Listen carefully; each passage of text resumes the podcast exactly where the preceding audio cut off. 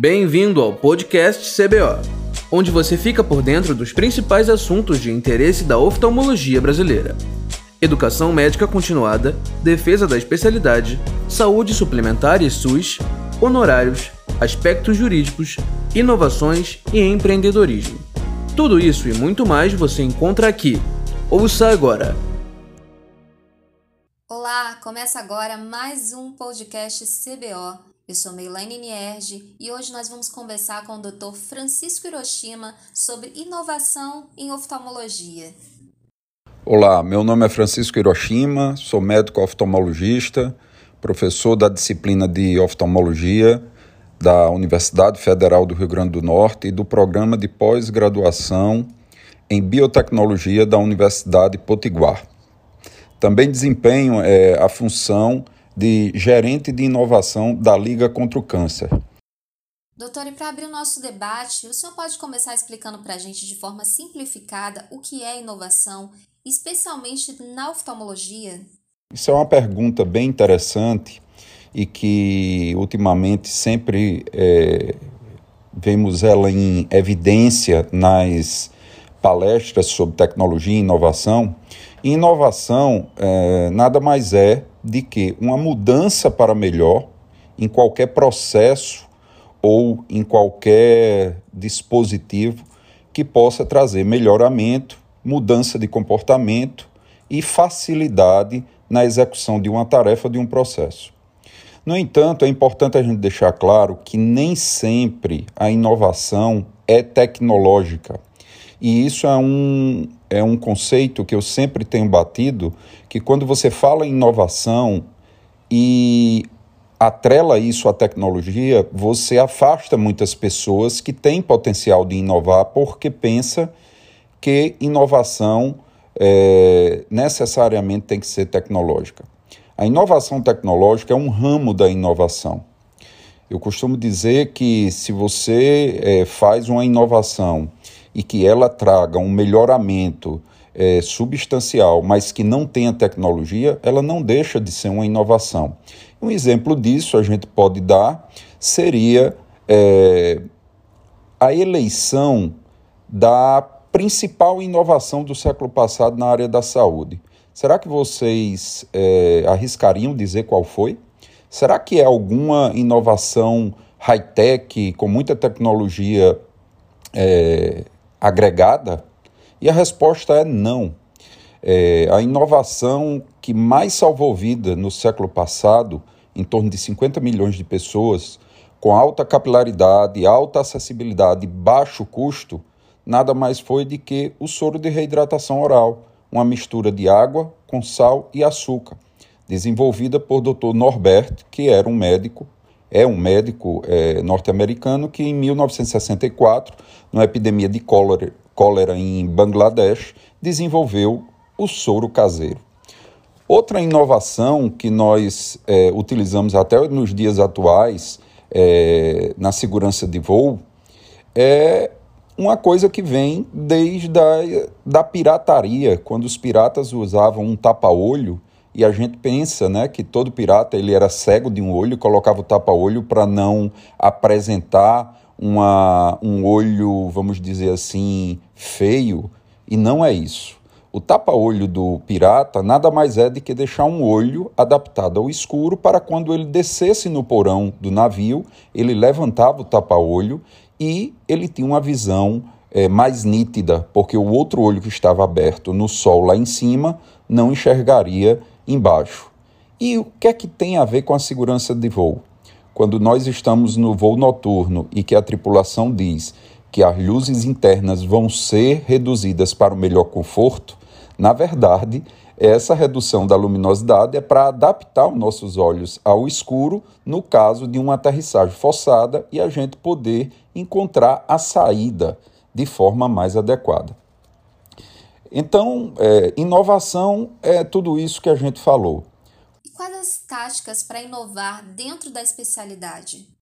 Inovação, ela sugere uma solução muito especial e uma solução, ela sempre vem de uma ideação. onde vários processos podem ser é, implementados para chegar a essa solução. Mas tudo isso parte é, a partir de um problema. Então, inovação, como inovar na oftalmologia? Elenque problemas que você acha importante e que você acha que a sociedade e a humanidade acha que se você resolver esse problema é uma grande sacada e isso sim vai ser uma inovação. Então, o primeiro passo para inovar na oftalmologia é elenque problemas que você queria resolver.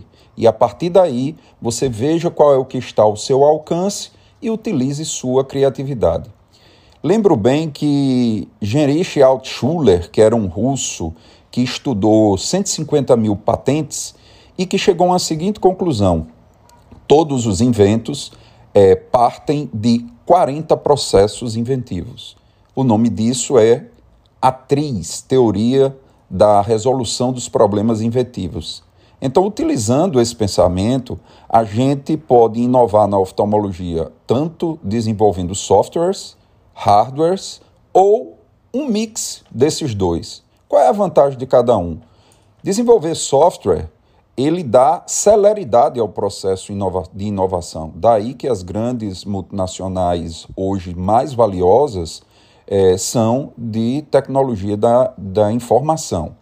Já o hardware, ele tem uma grande vantagem, que é você poder registrar o seu pedido de patente. E isso é, garante a sua propriedade intelectual. Já o software você pode até registrar, mas você não registra a patente, você registra o software. Então você pode registrar nessas duas frentes.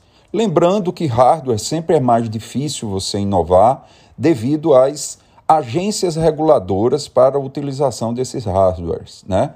E os parques tecnológicos que nós temos no Brasil ainda são muito precários em termos de prototipação, apesar de ter ocorrido melhorias substanciais nos últimos anos. Perfeito, doutor. Agora, o oftalmologista que tem uma ideia inovadora, onde ele pode buscar ajuda para colocar esse projeto em prática? É, inovação é, sempre está atrelado à criatividade. A primeira coisa que você tem que fazer é trabalhar sua criatividade. Ah, mas criatividade é uma coisa peculiar de pessoas que nasceram com um dom? Não necessariamente. Nós perdemos nossa criatividade a partir do momento que vamos envelhecendo e a sociedade vai nos impondo limites. Então, nós começamos a ter medo de pensar nas coisas absurdas. Nós passamos a ter medo de passar vergonha, de expressar o que a gente pensa e é, passar alguma situação ridícula. Por isso que as crianças elas são altamente inventivas e criativas, porque elas não têm esse freio da criatividade. Mas como é, procurar ajuda? Primeira coisa, procurar é, cursos relacionados ao, ao, ao tema, é, frequentar eventos e feiras relacionados com inovação. É, de preferência, se você tem um projeto inovador, criar uma startup, procurar uma incubadora de empresas onde você tenha suporte financeiro, contábil, é, de metodologia, de como desenvolver uma, uma startup e com o caminhar da trilha da inovação, que vai desde a é, identificação de problema, ide, ideação, busca é, patentária ou, ou, ou, de, ou inventiva, prototipação, validação, até você envelopar o produto e chegar ao mercado. Tudo isso você pode é, aprender num processo de incubação, como foi o meu caso, onde a nossa empresa foi incubada e graduada em 2016 na incubadora é, em Nova Metrópole, aqui da UFRN, do Instituto Metrópole Digital. Então, são essas recomendações que eu dou a vocês. Não tenham medo de inovar, qualquer pessoa pode inovar. Pense em coisas absurdas, porque se você resolver 1% de, uma, de um grande absurdo, você vai criar uma grande inovação. Então, abraços a todos, é, ponham a mente para pensar, resolver problemas que, quem sabe, você chega a uma grande inovação. Um abraço a todos. Doutor Hiroshima, muito obrigada. Foi um bate-papo super esclarecedor de um assunto que está em alta e a gente precisa estar tá sempre debatendo. E a você que nos escuta, obrigada também pela participação e até o próximo podcast CBO.